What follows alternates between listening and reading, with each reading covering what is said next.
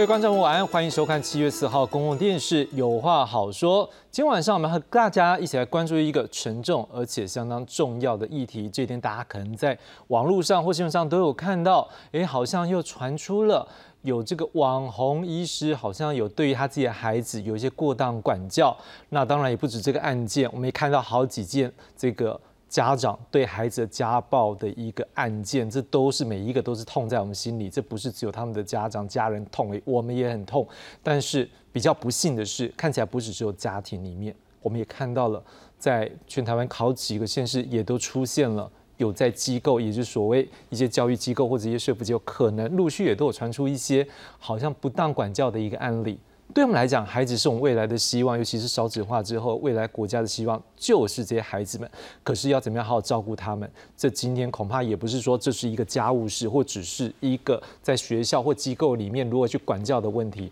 今天回头来，当我们之前已经在关注的是，在台湾是不是应该要让家长的惩戒权能够更进一步？对于台湾孩子的教育，如何用正面方式来带领他们走向一个更好的人格成长？这是我们一直在关注的议题。但是我们知道。永远都有这样的议题会再出现，因为这不是一触可及，这是一步一步向前走。当然，发生这样案例，我们都很心痛，都很难过。但是，我们可不可以透过这样的案例，一步一步，也让我们整个，包括民间，还有包括政府，包括我们每一个个人，都能够有更好的一个共识，更好的一个理解，向前走呢？也是我们希望能够达到目标。今天晚上很高兴能够邀请到好几位专家学者。共同来跟我们一起来讨论这样的议题，让我们台湾能够更好。介绍今晚来宾，第二介绍是台北市政府社会局局长姚淑文，姚局长。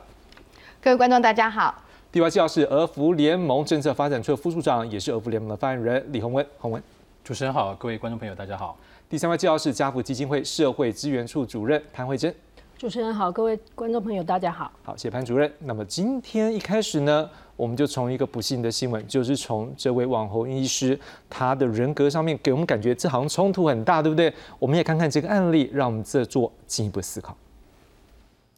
一名网红儿科医师日前在社群媒体发表文章，陈述自己体罚孩子的原因及过程，引发社会议论，医界也纷纷谴责。对此，台湾儿科医学会三号发布声明，强调不认同任何对孩子的暴力行为，而且体罚无法达到教养的目的。长远来看，家暴会影响孩童的脑部发育，造成身心创伤。所以这种暴力，哈，够。那即使短暂会让小朋友害怕、恐惧的效果，哦，但是长远看来，其实反而造成他身心的创伤，有可能影响脑部的发育，甚至造成永久性的精神或行为的偏差。而精神科医师也指出，被家暴的孩子通常会出现创伤后压力症候群，包括焦虑不安、情绪不稳等，也比较没有自信，甚至长大后可能有样学样，从家庭暴力被害者变成加害者。可能呢有创伤后压力障碍，甚至呢会低自信，然后呢觉得自己看不起自己。如果呢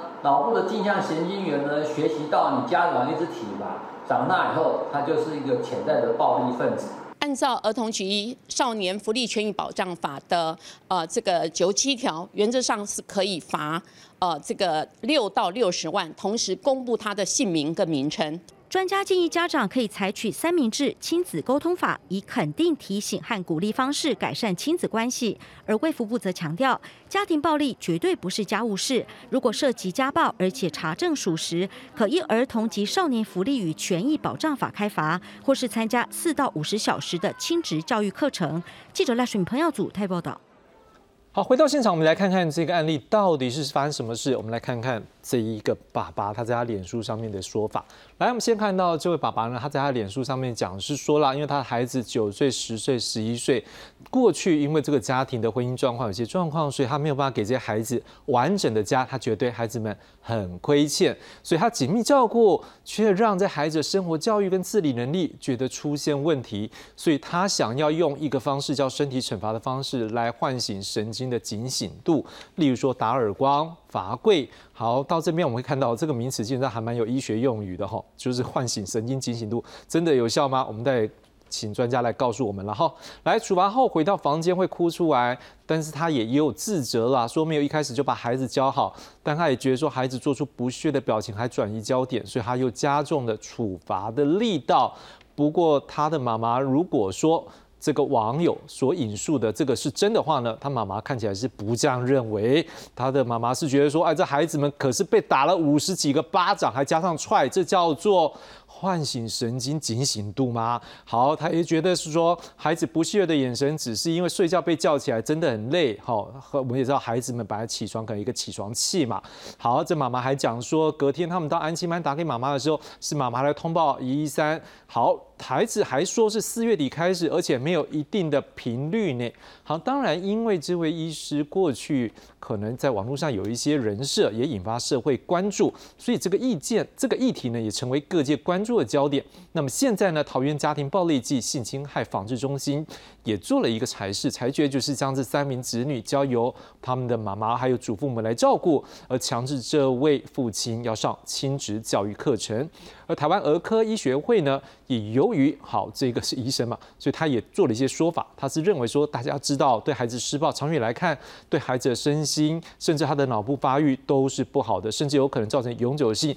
神经或者是精神或者是行为上的偏差。好，那家长跟照顾者呢，也应该要视自己本身的生活压力或心理创伤，寻求各大医院儿少保护区域的医疗整合中心来做协助。然后这位医师他所服务的诊所呢，也决定要暂停这位医师的临床职务，而且请社会局积极介入调查真相，勿枉勿纵。而卫福部保护司司长张秀渊则是表示，对儿童拳打脚踢就是虐待，依法可罚六到六十万元，而且公布姓名。当然不是只有这个案例，我们再看一个。各位，只不过是，只不过是，只不过是考了第五名。这个班是只有五个人吗？考了第五名就不高兴吗？一个班很多人，第五名很棒了。好，新店有一名国小五年级的女孩子，手拿着奖状被罚跪，因为她爸爸真的不高兴，她只有第五名。哦，第五名都觉得很棒了，可她爸爸不是，他说每科都要以九十五分为标准，少一分打一下啦。哦，这打下去我们都心很痛。来，警方前往查访，他爸爸说就管教啊，依规定来完成通报。了，不过这时候他的爸爸妈妈也在脸书上有所交，有一些怎么交火了哈。他爸爸就讲说：“哎，我是问过孩子的意愿呢，才把他这个手拿奖状罚跪这些的东西来抛到网络上，而且只有给他们的班导师跟他自己朋友看。可是妈妈讲：哎，你打孩子就是恐龙，就是家暴嘛！啊，家里面不用规矩哦，而且你还处罚，你应该要挑这有肉的地方，不容易受伤嘛。六月三十号已经向社工说明，但网暴已经开始了，大多数只是为了骂而骂。而新北市政府后续处理将协助的孩子来申请保护令，禁止的父亲再施暴，而且要强制的父亲接受亲职教育，建构。正向的教养方式，我想回到现场，我们就请洪文好了。就你们长期也关注很多这样的家暴的案例，这两个案例，我们先问，算家暴吗？当然是，当然是。那我们可不可以来评估一下？因为这两位爸爸可能今天比较巧合是，好像都用。网络的媒体，嗯，哦，来表达他们怎么样怎样。当然，一个是在表达我为什么这样做，一个是表达是说，嗯，我们家的孩子哦，考第五名而已不够好，还要更棒。当然，我不知道说要第几名他才高兴了。但是这两个案例刚好都用脸书，还有他们的一个心理状态，我们也很关注，到底是什么样？是因为他们的心理控制没有控制好吗？还是说他们可能有些什么样的态度？会是你们过去的案例里面也看到很多的状况是怎么样？是跟观众朋友来分享。OK。我想首先哈，呃，这个两个案例引起全国高度的关注。我想一开始我要澄清一件，也是提醒各位电视机前面的观众朋友啊。首先，我想这样的案例公审，我们再度用全民来公审这两个家庭，其实会让这个创伤更难愈合。啊，在过去很多的案例当中，我们看到很多这样的一个个案，他上报上了媒体了，结果他遭到铺天盖地的这样的肉搜哈。我想现在这这个肉搜都还在持续当中啊。那我们在我们眼中看到，儿福联盟诶长期关注儿童的权益。第一个，我们看见的是，我想我们台湾的儿童人权教育有高度需要再去强化的地方哦。嗯哼。所以你看到这两个家长，这两个案件的家长，他们会认为说，呃，譬如说，诶，我有征看刚刚那个案例说，呃，第五名女童的案例，他说，妈妈说，我有征得孩子的同意呀，甚至还有，对我尊重他的意愿哈。但是我想，呃，有一个我我们在推那个所谓的橘子带儿童保护运动，一直强调就是说，家长做教养教养的时候，一个很重要的是换位思考。你会不会希望你今天犯了错，这过程当中你被处罚的整个过程会被完整用影像记录下来，而且还要抛上社群平台，让大家一起来关心这个议题啊？但是家长说他要给他一个教训啊，那这件事情，我想很多事情，我想人犯了错，有一个有一个很重要的概念叫做被遗忘权啊。但是好像这个在这个公审过程当中，其实它不断被转发哈，甚至变成大家讨论的议题。这是这个孩子他会被贴上标签的。所以这件事情有没有真的站在儿童最佳利益的角度？坦白讲，我们在讲儿童联合国儿童权利公约的时候提到，什么叫儿童最佳利益？对孩子有利的最大化，对孩子不利的可能带来伤害的要减到最小。特别提醒一件事情是，任何的大人在管教孩子的时候，不能以我我我打你，我骂你，我今天这样处罚你是为了你好，来行所有的。以爱之名来行所有的对儿少的不当对待啊，所以这是一个我想，呃，都要再去强化部分。当然也凸显说，好像在台湾很多家长还是认为孩子是他的附属品，是他的财产。所以我今天要怎么处理？我要怎么样上网？我想基本上孩子基本上会是单向去听家长的意见啊。那另外这个部分，我觉得我们比较担心的议题就是说，也凸显这两个案例当中，其实家长需要被协助的。嗯，他们他们都不约而同说，就是说，呃，某种程度我已经穷尽一切的方法了。孩子就是不受教，所以呢，打他是必要之恶。打这件事情呢，我知道不好，哪怕我今天是一个儿科医师，啊，那我还是要做这件事情。那个概念其实背后，我们我们觉得很担心的部分是说，会把对所谓的儿虐家暴合理化跟正当化这件事情。就是说，小恶没关系，小恶包括什么？这样是呃是呃对，他认为是适度，但我们觉得是不 OK 的这样的惩罚啊。但实际上，所有的刚刚不管是儿科医学会。还有我这边也引用了这个哈佛医学院的研究显示哦，所有的体罚都会让孩子，第一个它不会带来任何正向的效果，包括这位儿科医师他说，刚刚提到的这个神经的警呃警醒度哈，基本上所有的体罚让孩子记住的，往往不是大人要教的那件事情，而是什么疼痛、羞辱，甚至跟怨恨有关系哦，都是负向的情绪。那更何况它还会带来一些日后的一些行为，包括理性判断。做决策的能力都可能都是负向的影响，所以再加上啊，所有的其实体罚可能就是儿虐的前兆啊。呃，国外的研究发现，如果能够减少体呃不体罚的话，可以减少食物上面、临床上面至少三成三的儿虐案件。嗯那另外一个议题，我觉得我们很担心，就是说今天这两个案件，呃，家长都透过上传脸书或者是这样的一个社群平台的方式，似乎要。跟大家讲一个状况，就是说我都已经打孩子了哈，所以某种程度我已经尽到了父母的管教责任。那个背后隐含的意思是说，大家也不应该再苛责我做了这样不当的事情啊。那当我们看见其实这个家长其实需要协助的哈，其实大家可以想想看，打骂既然国外的研究都显示它是不好的，是没有正向效果的。是。那怎么样教家长？其实我想这些这两个案子的家长可能从小也都是被打大的，或者说很多。耳濡目染的很多打骂教育，那这个过程当中怎么样让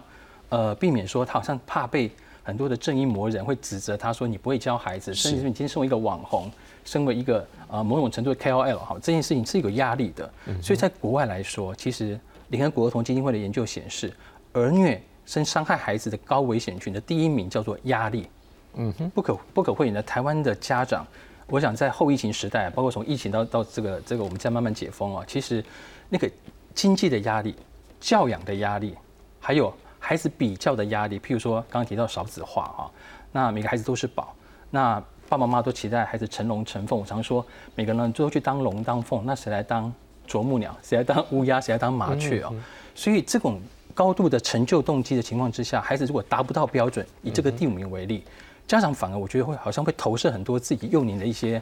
可能是未满足的经验，或者是一些童年的创伤，希望孩子要更好。是这部分其实都加大了孩子的成就的压力啊。所以不管孩子也有高度的压力，大人也很有压力，因为比不上别人家的孩子啊。所以其实我们看见的是这两个家庭，不只是孩子，连大人都需要协助。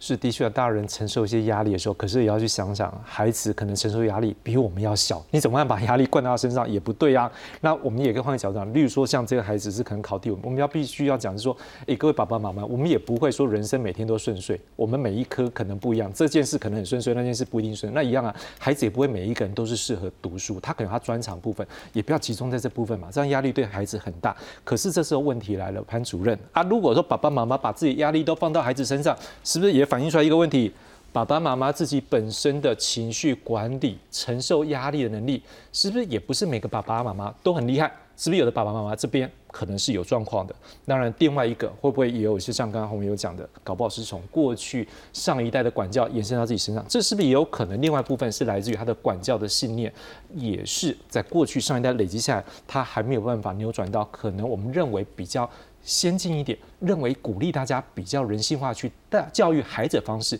还没有转过来。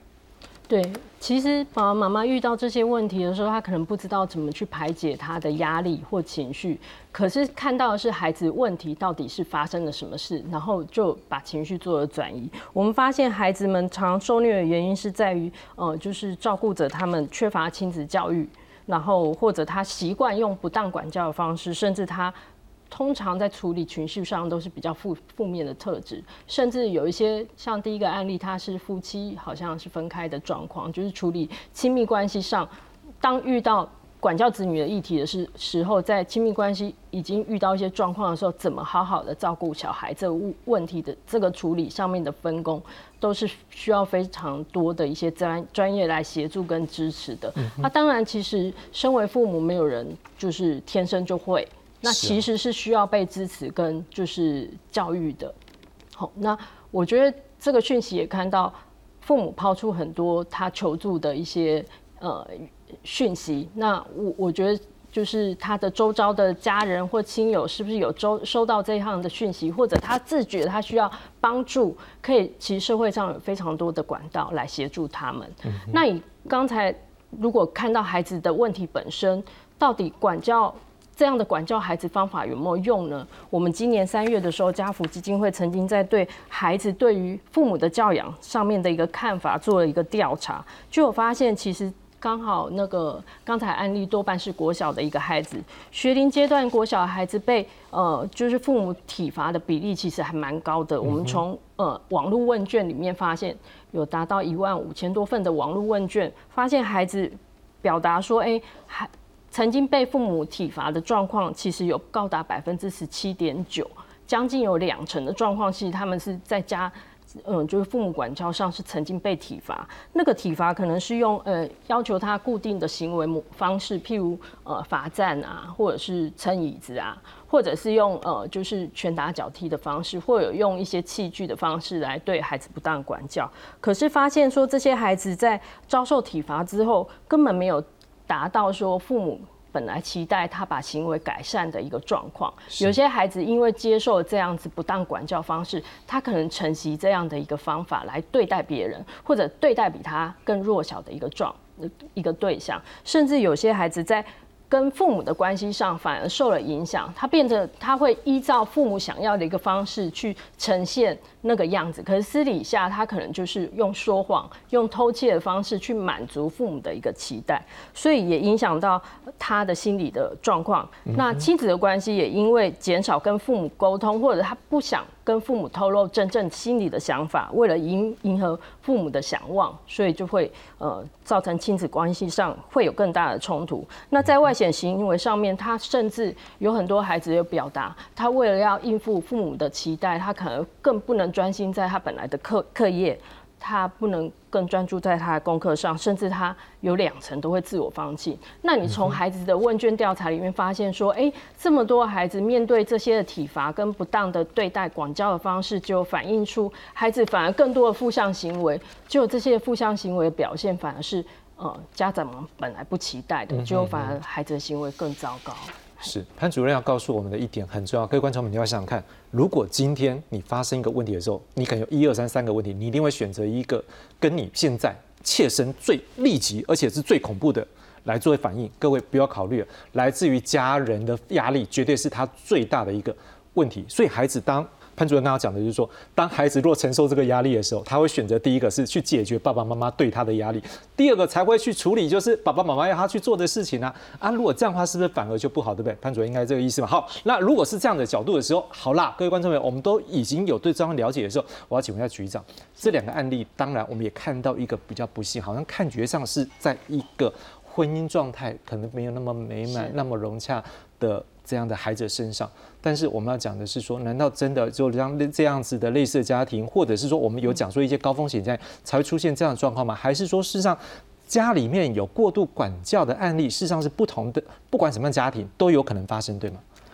好，嗯，以台北市来讲的话，我们大概一年来讲的话，大概两千五百件的一个通报案量。是。那在这通报案量里面，我们也看到了某些的状况。那有一些的，其实家庭它来自于本身自己曾经有一些受报的经验，而这经验我们可能会称之为就代间传递的一个影响。好，那尤其是我们这几年呢，因为家暴法其实在民国八七年通过之后，现在已经都二三十年了，所以我们早期的时候所服务的，他可能是在他的婚姻当中曾经是，或是他成长过程里面，他就是一个受虐的孩子，而当他成为为是一个家长的时候，他依然使用暴力来对他的孩子。好，那这样的问题，其实我们在现在的服务过程当中，就发现原来儿虐的孩子的第二代也已经产生了。哦，所以我们说，到底这些代间传递的影响有没有受到影响？而我们也看到了，其实，在案例当中，他们的故事跟经验当中也带来了这些讯息。好，也曾经有出现这些的经验指过。呃，很多人都会认为说，其实我们小时候都是被打长大的。然后我们以前的环境里面，不是只有家长打，老师也会打，哈，这个考一分打也少一分打一下，这是老师都会打的，哈。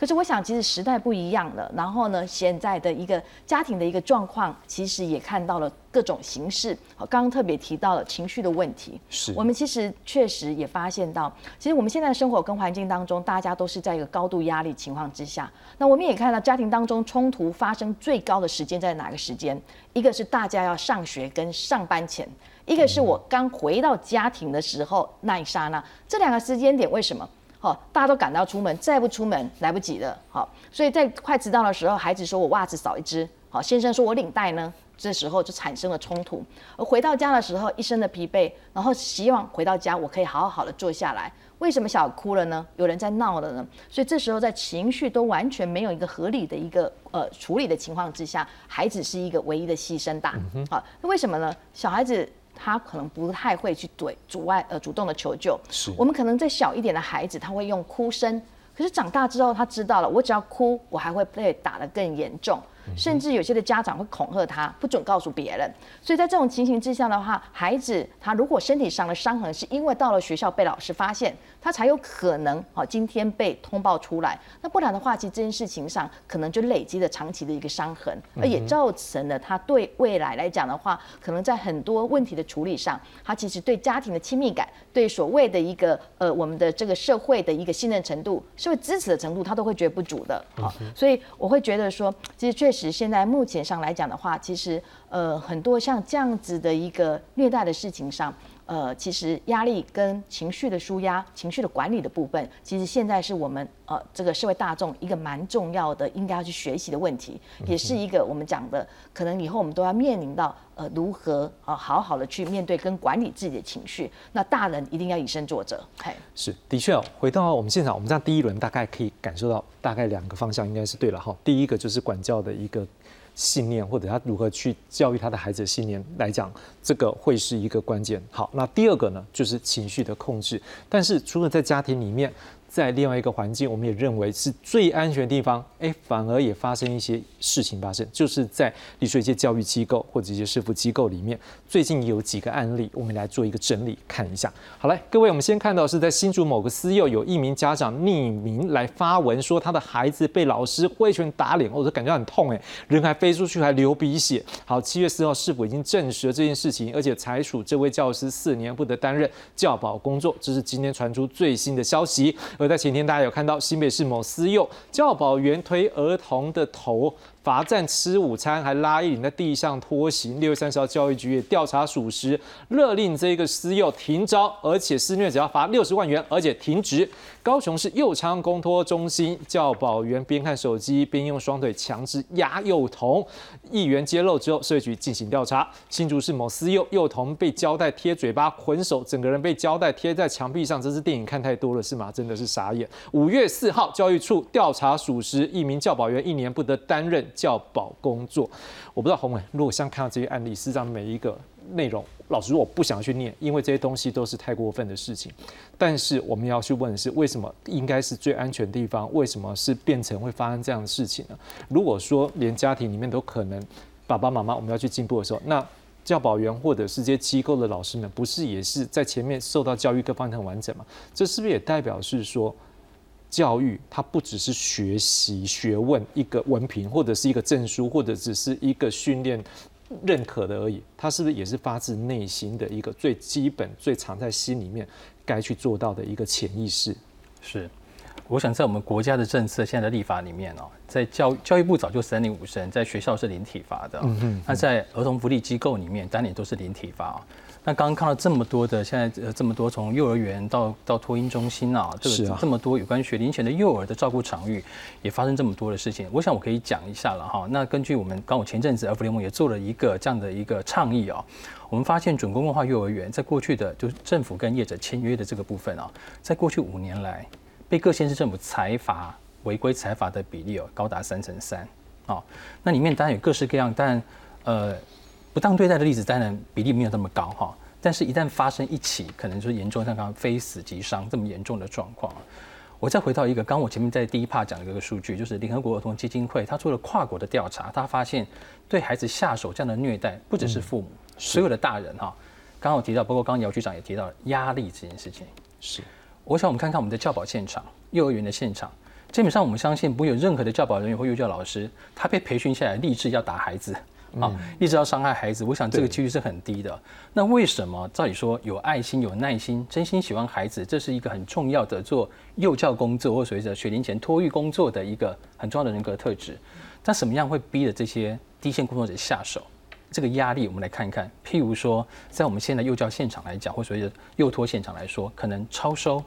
啊，这个不符合师生比。好，那业者为了赚更多的钱，好，所以这样的情况，甚至是聘请一些根本不是专业人士，比如说他只是会，他只是个外国人，他会讲英文，他会教外语，所以他就变成了正式的工作人员。但不要忘了，他的背景可能都没有相关的教育训练，甚至是这样的高度的压力。譬如说，工时好长啊，嗯哼，好，工又可以四点半、四点四点四点半可以下课，那私有可能时间拉得很长，到晚上不断的延拖，但是，呃，那么长的工时却没有加班费。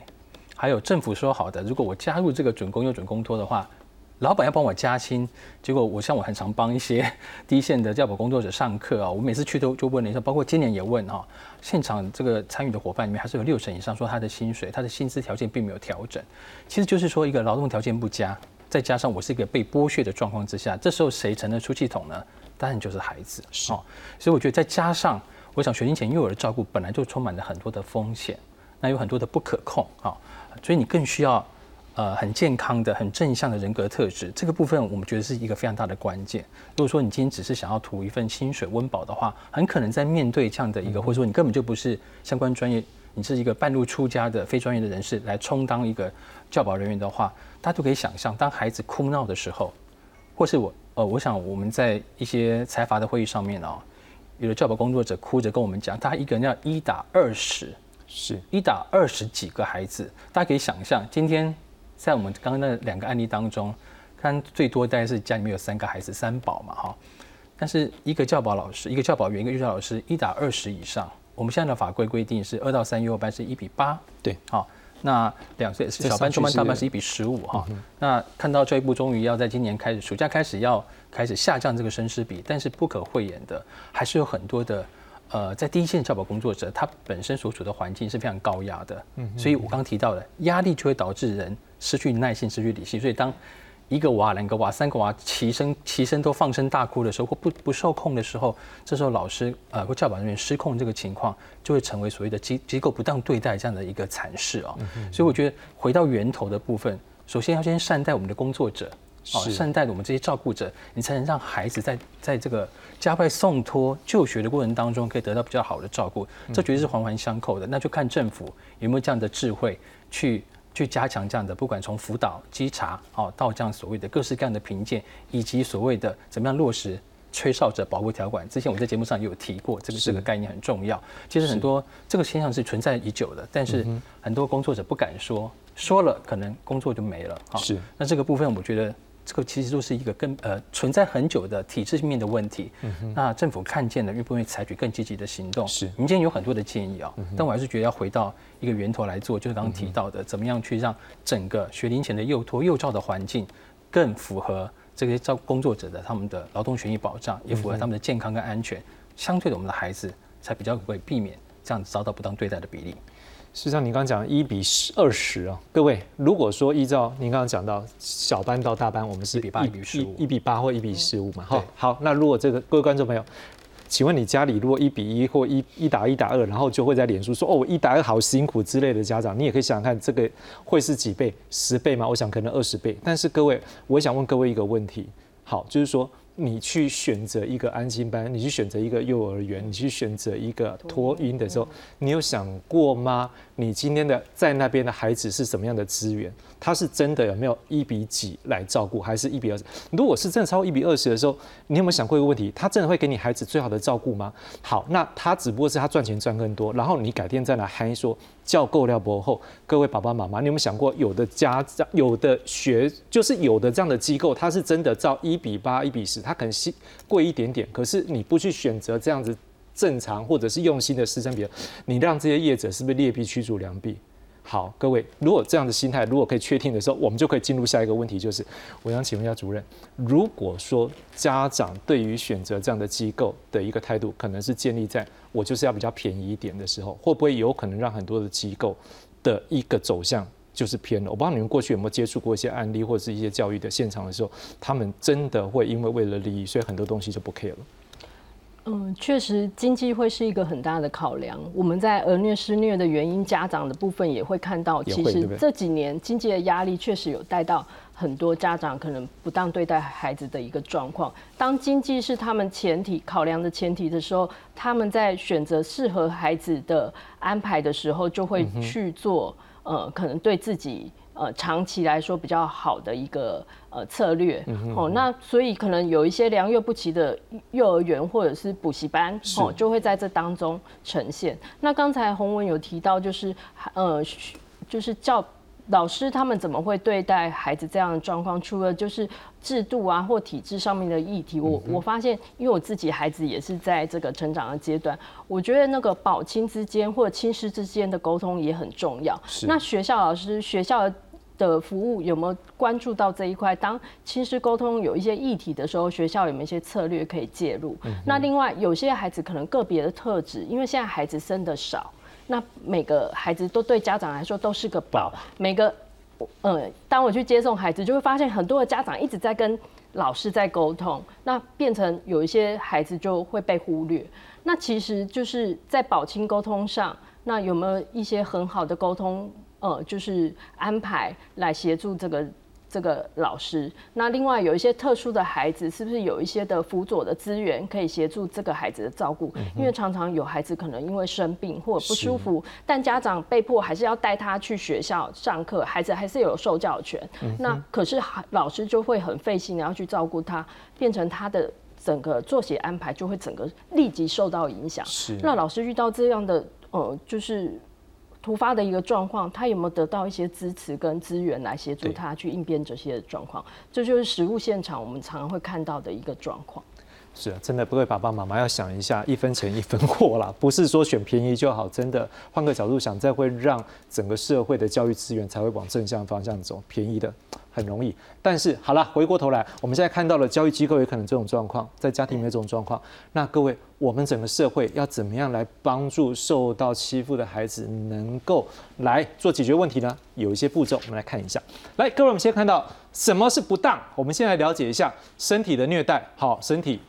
精神上的虐待，好，例如说羞辱啦、孤立啦、控制啦、漠视啦，甚至讲句话，你就讲哦，你真的是坏蛋，你很不好。哎，各位，金融委都买拱，好吧？真的就是精神虐待一种，那性虐待更是不应该。好，或者是一种他没有虐待，他是疏忽。好，例如说衣食居住、教育、医疗等等基本需求，可是你却受严重或者长时长期的忽视，甚至是把六岁以下或特别需要照顾孩子单独留在家中，有哪些办法可以帮助他们？各位，一一三保护专线，好，而且随时都有人，也有社工人员来做一个对谈、咨询、通报、转介。好，另外也有一个叫关怀一起来，这是一个上网咨询通报的一个系统。好，这个网址大家可以注意一下。好，各地。防政府呢也有所谓的家庭暴力或性侵害的防治中心，这也是一个直接洽询协助的。另一方面，我们来看看那公权力怎么来做呢？除了我们之外，公权力也可以做一些协助。例如说，当发现了孩子的确有状况的时候，基于保护孩子的人身安全，可以把他们先移出，然后呢，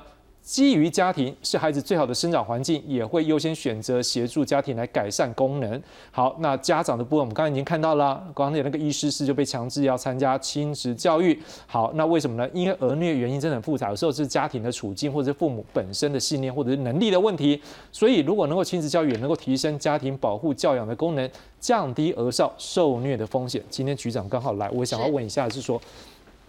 蒋局长，你也不是单独就只有做局长，您过去长期的社会辅助的这个经验了哈。是，我想请问一下，您觉得以你现在担任局长之后，还包括过去的经验，双重的经验来看的时候，你可能体验更深，有什么办法是可以我们来帮助这些受虐待的孩子，或者是我们可以及时的来阻止这些虐童的案件再发生？是我们早期的时候在推动有关于家庭暴力防治的时候，你会看到其实很重要的是，呃，主要的这个通报来源是在警察，这表示其实是。呃，当问题发生的时候，呃，他已经是很严重了，才会去报警啊，因为刑事案件而进来的。但是后来我们就发现，其实慢慢的家暴的一个通报的部分，会来自于教育单位。是，那也表示的，在教育的现场，其实老师是一个很重要，他去关注跟。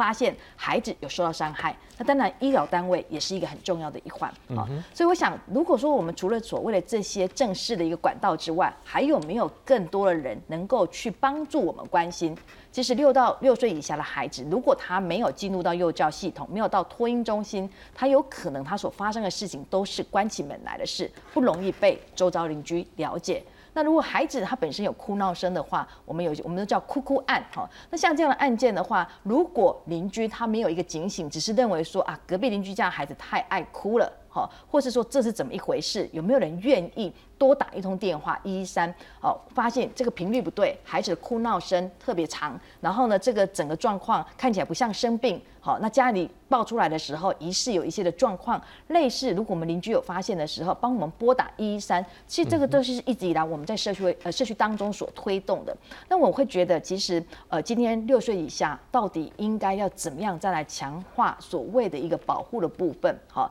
那当然这一点上来讲的话，现在目前我们也希望能够增加更多的一个资源啊，因为呃我们老实讲。现在每一个家庭里面，我们都很多的权利跟自主，哈，所以呢，如果我们今天我们包含警察的户口查查都已经不行了，哈，所以呢，你如何进入踏入到这个家庭，显然就是特特别重要。所以，我们怎么样子真的是透过邻里之间的一个主动的关心，好，我记得曾经有里，好，他们就是呃以一个就是哎，因为我们知道我是里长，我知道你们家有一个新生的小宝宝，哈，那对于这样的喜悦，我们也想跟你共同来分享。哎，这是我们这个左右邻居里面一个非常棒的大姐，她带了好几个小孩，很棒。你有什么教养的或是照顾的，你可以问这个邻居的姐姐。那这个里长很自动，就是说我借有拜访，我把一个亲子照顾，然后有这样的资讯能力的带到这个家庭室，而他们过去的时候就开始分工啊，然后看一下孩子，看一下注意到孩子，好，那这个是一个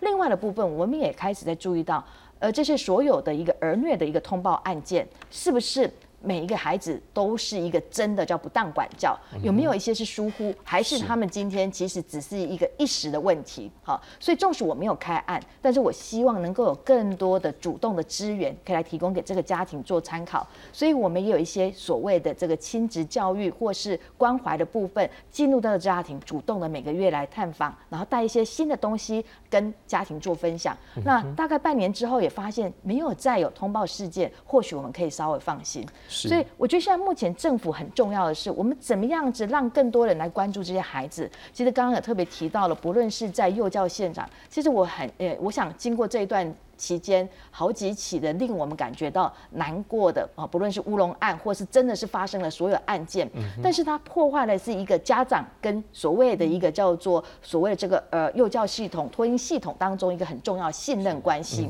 而这信任关系其实我会觉得这样破坏其实不呃不应该的，因为其实有更多的家长他们非常感谢老师的付出跟努力。好，所以现在目前其实，在整个托婴的部分，他也把整个的一个师生比、照顾比来讲话降低到一比四。而刚刚洪伟也讲的很重要，就是其实薪资条件要怎么样子能够提升。所以呢，我想台北市也主动的调高。好，有关于这样子重要的事，就是说，以前早期的时候，我们会认为这些照顾都是属于家中就可以来完成的。所以呢，其实从到这个欧美的呃国家到台湾一样，华人世界都一样，他们认为这没有所谓的专业。那因此，他有的就是时间陪孩子吃睡而已。可是其实不是的，他其实要很多的付出，呃，劳力、心力，还有很多的一个教育的问题。所以这个时候上来讲，我们不应该把它当做是一个低薪的一个部分，而应该要给合理环境当中，也应该要给予一个叫做所谓的呃所谓工作环境的一个舒压的条件跟喘息的部分。老师难免有可能也会有稍微的不舒服，是也有家中有担心，他如何能够快速的有人代替，能够让他能够喘息？好，我今天其实从台东回来的一个路程上。飞机因为高压高舱，呃压那个压舱的问题啊，舱压的问题，所以那个有个小 baby 就哭了，嗯，哈，而且还两个，所以整个飞机的现场上就是一片的对这个哭声。可是呢，我就在看这个爸爸妈妈他们怎么样子去回应这个问题，我发现他们蛮有耐心的。可是周遭的人其实已经开始有人啧啧啧的开始了，那也有人就是过去看一下，那也有人可能就是不耐烦。可是如果你有专业知识，你就会发现这是孩子他疼痛的一个表现，是。所以，当孩子真的生病不舒服的时候，他就有可能是呈现这样子。好，所以怎么样子能够在这个过程当中，能够让孩子的问题获得妥善的照顾，其实在幼教系统、托运系统相当的是重要的。所以，我也觉得真的是家长也要有多一份的体谅。而我们所有的业者也应该要提供更好的一个叫员工照顾的方案。是，好，那我想站在政府的部门上，绝对是应该要加强所谓的一个辅导的资源的义路，跟所谓的一个关怀以及长期的系统，也要让家长放心。我觉得这一点是相当重要。嗯，是。当局长，我们在四月四号，我们那天有一个特辑了，我们也邀请了几个家长，好，他们是呃有，当然他们那天是比较有一些共学，有的是说怎么样不叫呃不去打孩子。但是我觉得他们都有一个特色，就是他们有去参加一些家长成长团体，是，好像看起来有家长成长团体，他们就是可以共同学习嘛。对。那我不要说，如果就台北市来讲话，我们就顺便打个广告。家长至少我们先台北市，因为今天台北市有来嘛，其他县市各位家长可以比照办理去找看我们这样的资源。是。可能有什么样的资源是家长可以去找寻求一些上课啦，或者是我真的动不了，我就是俩俩拱起来就。有一个人陪我智商，帮我把脾气压下。没错，没错。有没有这样的资源？当然了哈，我们最不喜欢的就是说，当上这个亲子教育的时候，是你出了状况，你是被要求要上四到五十个小时的，那个真的就是已经是事情发生的。对，其实我们现在目前在整个社会局里面，我们都有补助非常多的团体来成立所谓的一个家庭教育。哈，其实各县市都有家庭教育中心，他们也办理非常多有关于亲子教育的课程。那另外也有些的基金会，哈，那像我想儿盟本身跟家福都有，都有。他们常年来其实在推动有关于儿童保护工作上来讲的话，对这样议题也都相当的了解，所以呢也会办理相关的一个所谓这样子的服务。那当然，其实很重要的是，当如果你觉得你你可能不是出现是在一个沟通跟教育的问题，而是个人的管理的部分，我也觉得其实有一些像专线，哈，那呃我们这个也有这个男性关怀专线，好零八零零零一三九九九，啊，那这样的专线其实就是也是希望说，当你不论是针对你个人的行为或情绪上，好，其实你可以透过这样子专线提供一种呃沟通、了解、舒压，也能够获得一些支持跟协助。好，那我想其实当然也有更多的像这种咨询呐，好，也可以在网络上找得到。那最主要的是你必须要踏出去，而你必须要找到一个可以跟你愿意沟通的人，好，能够让让他们能够来帮助你去讨论这些后续的一些呃这个教育或是其他的方法，好。正当管合理管教，然后呢，我们有些正向，然后我也鼓励，觉得家长应该有更多的赏识教育啊，嗯嗯，好，不要每次看到的都是缺点，应该有更多呃，这个能够看到孩子好每一项的事情都能够有鼓励的角度在。是，好，当然我也顺便帮教育部打个广告了。教育部有另外一个专线，为什么？不是说帮他打完，是说这个真的可以寻求这样的协助。它是有一个叫全国家庭教育咨询专线，所以它看起来是跟家庭教育或者是你的亲子有关的。你可以打这电话，它是四一二八一八五啊。如果手机或是外线是，然后是再加零二，好，四一二八一八，我们把它打个广告。但是目的是不是要帮他打完，是让各位知道有些资源可以寻求，但是。但是，但是各位，我们就知道要去补习或者我们要知道它成效好不好，对不对？来，我们来请问下，两个团体都有嘛？我们可不可以问一下？你们两个团体过去，如果有一些家长来上你们的相关亲子课的时候，我们今天不是说啊这成效多，而是我们有没有透过他们的一个成长，有看到一些是说他过去没有想到说原来他可以学习，可以学到这些东西的，有没有这也是这样很惊讶的经验？洪文是不是来跟我们分享一下？呃，我想大家都历经了疫情这段时间呢，大家回想疫情严重的时候，大家窝防 home 对不对？家长要身兼什么角色？第一个，他要在家工作，对不对？对。然后还要跟孩子一起抢笔电、电脑，哈，还要教孩子变成呃数学老师、英文老师、那个音乐老师等等，甚至还要操持家务哦。那段时间，我记得我们的家长几乎快要就是快要爆炸了，所以他的压力瞬间升到非常非常的高，再加上疫情这件事情高度的一个压力，造成一个大家的恐慌性的恐慌哦。那我当时，我我记得当时就我们的，我们有一支呃，另外一支在这帮儿萌广告一下哦，也是爸妈扣印的教养专线哦，零八零零五三二八八零哦，也是免费，对对，也是免费的哈。那当时我们还扩大了这个呃，就接线的时间哦。那接线的情况，我们就发现，其实很多家长说，就是比如说我在家工作哈，我我身兼这么多的压力，我其实快要爆炸了。对，我举个例子，比如说。孩子不体谅就算了，忘东忘西哦，拖拖拉拉，还要三催四请哦，干脆哈一点责任感都没有。坦白讲，这个情境，我觉得当时我们我们做一件事情，就是做很多的懒人包。其实我觉得现在亲子教育，刚刚姚局长讲的，你叫家长哈抽出时间在台下排排坐哈，听你上两三个小时的亲子教育课。坦白讲，现在很多好忙哦，对，还要斜杠，还要可能一份工一份薪水还不够，所以基本上我们会认为，现在会主打一个部分叫做。懒人包式的或情境式的这样的教育啊，是。举例刚刚说，其实刚刚提到的，包括网红医师他讲那个情境里面，他有说哈，那个孩子哈，就是他的孩子就是教不好，所以说呢，底线如果一直退让的话，我家的制度跟规则就建立不起来。另外一个第五名女童，她的妈妈是这样说，她是说呢，一个家难道都不用有规矩吗？嗯，难道我都不用处罚吗？哈。所以你看到这两个家长，他凸显的部分是对，再怎么样慌乱，再怎么样的忙乱，这个孩子要的有有规矩很重要哈。嗯嗯。所以我建立规则很重要，但是他显然他们使用的方式，对于孩子能够学到规则这件事情，可能这个成效是大打折扣的。那于是我们在去在前面两年的疫情期间，我们把这样的一个亲子教育的课题变得更情境化。把它更精致化，用家长能够理解的方式，不是挂一大堆的专有名词，譬如说什么神经什么什么，不讲这个哈。那譬如譬如我们在说，哎，叫都叫不动，那干脆打下去好了。打看起来是家长觉得最有效、最快的方式，但实际上我们刚刚提到的，儿福联盟在十二年前，二零一年开始推，从日本的经验开始推橘色带儿保运动，我们发现不是只是要实现 CRC 儿童权利公约的，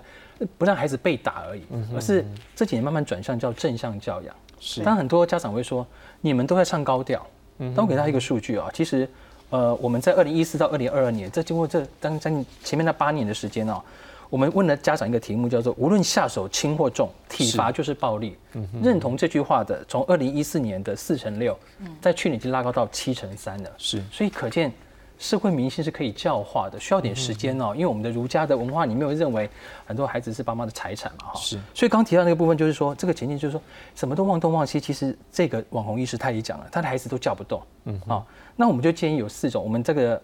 呃，橘色的这个网站啊，除了专线之外，有网站一个教养五四三的单元，我们就把这个情境，就那这个时候你该怎么办？第一个，我们认为说，在你发怒之前，你要不要先观察孩子在什么情况下特别容易忘东忘西，是，或者是啊，你当下下都都叫都叫不动哦，会不会是他在玩手游的时候，会不会是在看好看的漫画跟卡通的时候啊，或是 online game 的时候？嗯，这个部分是你要 call attention，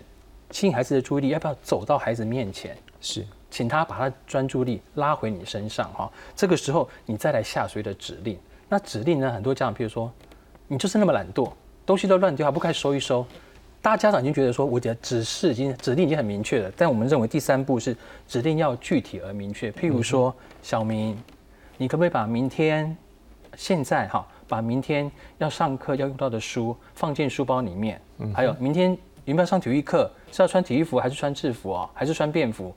把这个衣服从衣柜里面拿出来，放放到这个床上，或或是放到明天要穿穿衣服的地方哈。这部分很明确，可能很多家长觉得说这么麻烦做什么？但比较忘了，以刚刚那个网红医师来讲，他的孩子分别都在六到十二岁的学龄的期间，特别是我发现低年级的孩子对于理解指示常常会一知半解，或者这个孩子相对比较容易遗忘，记性不那么好。是，但。很多家长会认为说他是故意的，而忘了说孩子在成长过程当中可能会有些孩子会发展会慢一点，是有些比较有利。所以有个很重要的是，低年级的孩子或是比较容易记性不好的孩子，这个时候家长的陪伴跟示范很重要。是带着孩子怎么样收东西，嗯哼，这个其实需要家长的示范跟陪伴。所以我刚刚讲从观察到换回他的注意力，到以及刚提到的指示要指令要明确，以及怎么样陪同跟示范，是像这些很具体的方法，都是在我们的橘时代的的网站上面一个叫教养五四三的单元，嗯哼，小小的短短的，像我们也搭配很多懒人包或是影片，让很多家长去学习。我觉得这个效果啊，当然在去年跟前年推出的时候，很多家长就说啊。太好了，这比起我去上很多的课、翻很多的育儿宝典，就会更受用。所以是也贴近这一个现在医化的部分，怎么透过这样的影像、短影音的部分，把这些很受用、务实的育儿资讯。及时的传达到现在的家长的手上，所以我们觉得这个部分的，包括这些机会、这些案例的机会教育，都是很好的例子。是，的确有。各位还记得吗？小时候如果在打电动的时候，想办法破关，我会上网去找秘籍。的确啊，现在这也是一种秘籍的方式啊，可以透过网络上别人的经验，是不是也能够让自己更强？而且你可以搜寻到跟你的一个家里面遇到状况接近的方式来做一个处理。那我是不是也可以鼓励更多？如果你在这方面教养孩子，也自己觉得。能够做得蛮不错的爸爸妈妈，是不是从今天开始也把自己案例提供上网，让更多的朋友可以透过搜寻找到你的案例，也能够分享你的经验？当然，我要请问潘主任，有没有过你们过去曾经协助的家庭？过去可能爸爸妈妈真的不懂怎么样能够让孩子在一个不用打骂环境，或者是怎么样比较正向教育环境，但是可能你们去协助之后看到的他有一些改变成长，是不是也的确有这样的案例？有些爸妈真的不讲不知道，但是后来。知道说，哦，那对整个家庭的环境是就改变很多。因为家福在台湾推动弱势儿少的福利服务七十三年哈，蛮长的一段时间。那我们这几年也针对我们经济弱势的家庭，有四万六千多个儿少的家庭，然后就是注入一些亲子教育的一个课程。那这些经济弱势的家庭，他会给我们理由说啊，他没有空，没有时间，他要去赚钱，他还要去监工，所以他没有时间来。就我们就用了很多诱因，譬如给他们一些的呃福利项目，然后鼓励他们来参加课程，真正。让他们甚至还安排了，嗯，儿少的一个照顾的一些安排，或者也同时孩子也在上一些课程，让他们可以全心在课程上。就当他有这些的安排跟措施之后，他真正来专心上这个课的时候，他发现，哎，这个上课怎么那么简单？嗯，不像好像要去听一些呃很学理的课，跟他没有什么关系，他要被关在这里一小时两小时才可以拿一个拿一袋米回家这样的一个。状况就发现说，甚至有些的课程是跟孩子一起工作、亲子工作、亲子互动，或者亲子体能一些训练的课程，或者一起游戏的一个课程的时候，竟然他在课程当中发现孩子有很多正向的能力，是他在一般可能只是在呃盯孩子功课或者看孩子的成绩的时候是看不到孩子竟然有这些的表现。所以透过这样的正向经验，让他看到其实孩子有很不错的能力。然后，而且我觉得参加这些外部的一个课程或机构的课程，最好的优势是他们可以在这个课程的团体里面建立起彼此的支持，因为毕竟机构可以陪他们时间也是有短暂。那其实家长跟家长之间，就像刚才我们在征集一些诶教养的 paper，家长自。自己的一些经验，其实这对家长来说都是很受用。尤其他们家庭之间连接成支持的网络之后，哎，其实有时候孩子需要一些呃问题的解决的时候，都有人都有这些的伙伴可以来协助他们。这就会针对这个课程上面带给他们很大的一个帮忙。那其实我们也看到说，学龄前的家长其实他们自己也认为说，嗯，其。呃，参加这些亲子教育的课程，确实可以降低儿虐一个情形。可是，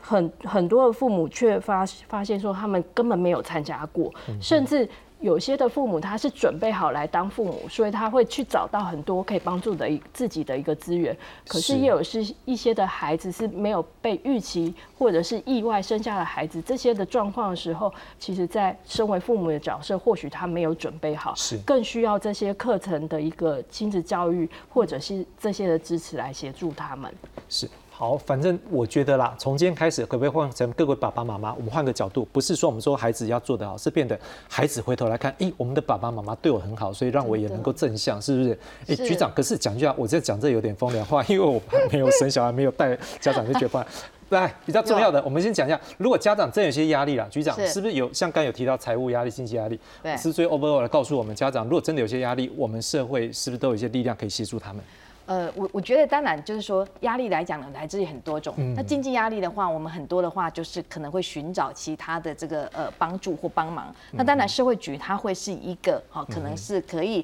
呃提供紧急的一个呃协助。但是呢，我们也看到其实这些所谓的呃真的造成儿虐伤害的这个家庭，他是不是真的所谓的呃这个因为经济而就打小孩？其实也不尽然是如此。呃我因为刚刚也听了那么多的一个这个专家的一个说明哈，我想也要提醒大家，其实我当我们在推广有关于儿童权利公约的时候，都告诉大家这儿童的表意权，然后我们要鼓励孩子能够说出来。可是我们也要发现呢，我们很多的家庭的管教的里面是禁止孩子多说，囡仔人有耳无没嘴嘴，哎呀，所以你只能够表达，你如果太会表达的话，他们认为你以后很难管教，所以我就用高压的方法。去压制这个孩子，这反而是一个错误。所以另外的部分也要提醒父母亲，其实要做的是，你要学会倾听。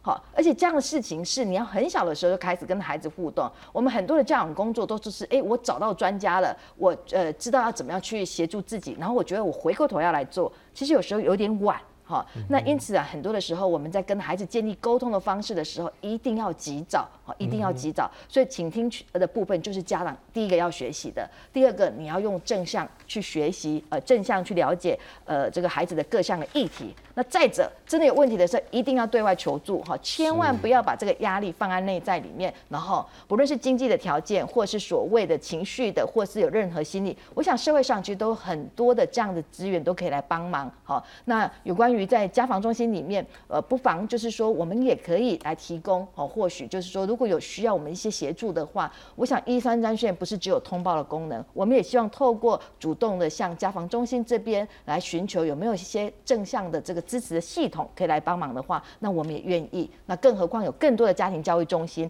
都可以来帮忙家庭里面，其实学会各种的各式的这个呃。知呃能力的提升，好，那我也希望呃儿女的事情真的不要再发生了。确实这几年来一件呃一年比一年高，我们也希望看到他能够有一些改善的机会。嗯局长，最后再确定一下，所以意思说，各位观众朋友，就是你如果真的有一些状况的，是不是一一三专线真的可以来帮助这个家庭来改变？一一三其实我们是作为所谓的一个通报的一个专线，好，如果说当你发现，尤其是你周遭邻里你发现。